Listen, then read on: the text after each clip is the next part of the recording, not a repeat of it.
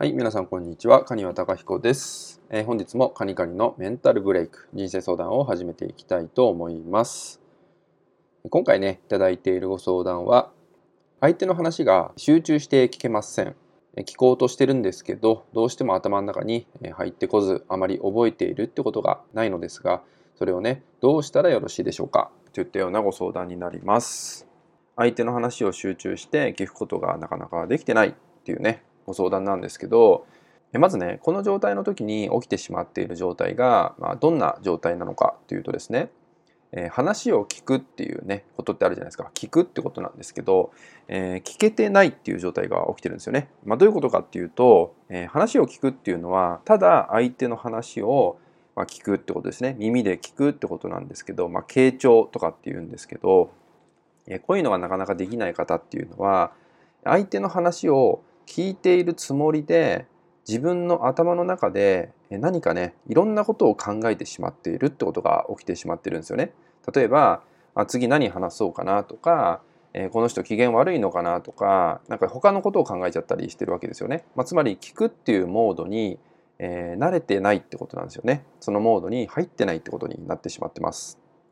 まずそんな時は、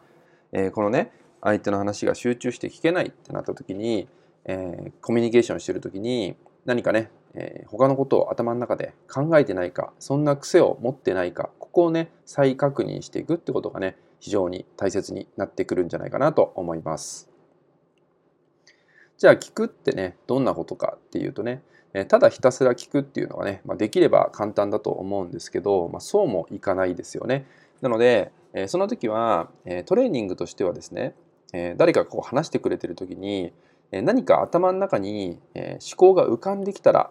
そこを意識してみるってことですね。で浮かんできたことにおいても別にそこをどうこうするってことはないんですね。ただあまた何か考えてるなとか話聞けてないなっていうふうな自分を振り返るだけでまずは大丈夫です。そしたら話を聞くっていう自分に、ま戻すってことをねしてあげればまずはいいのでこういうちっちゃい積み重ねをしていかないとなかなかねこの思考してしまうっていう癖は抜けなくなってるんでねえぜひそんな時は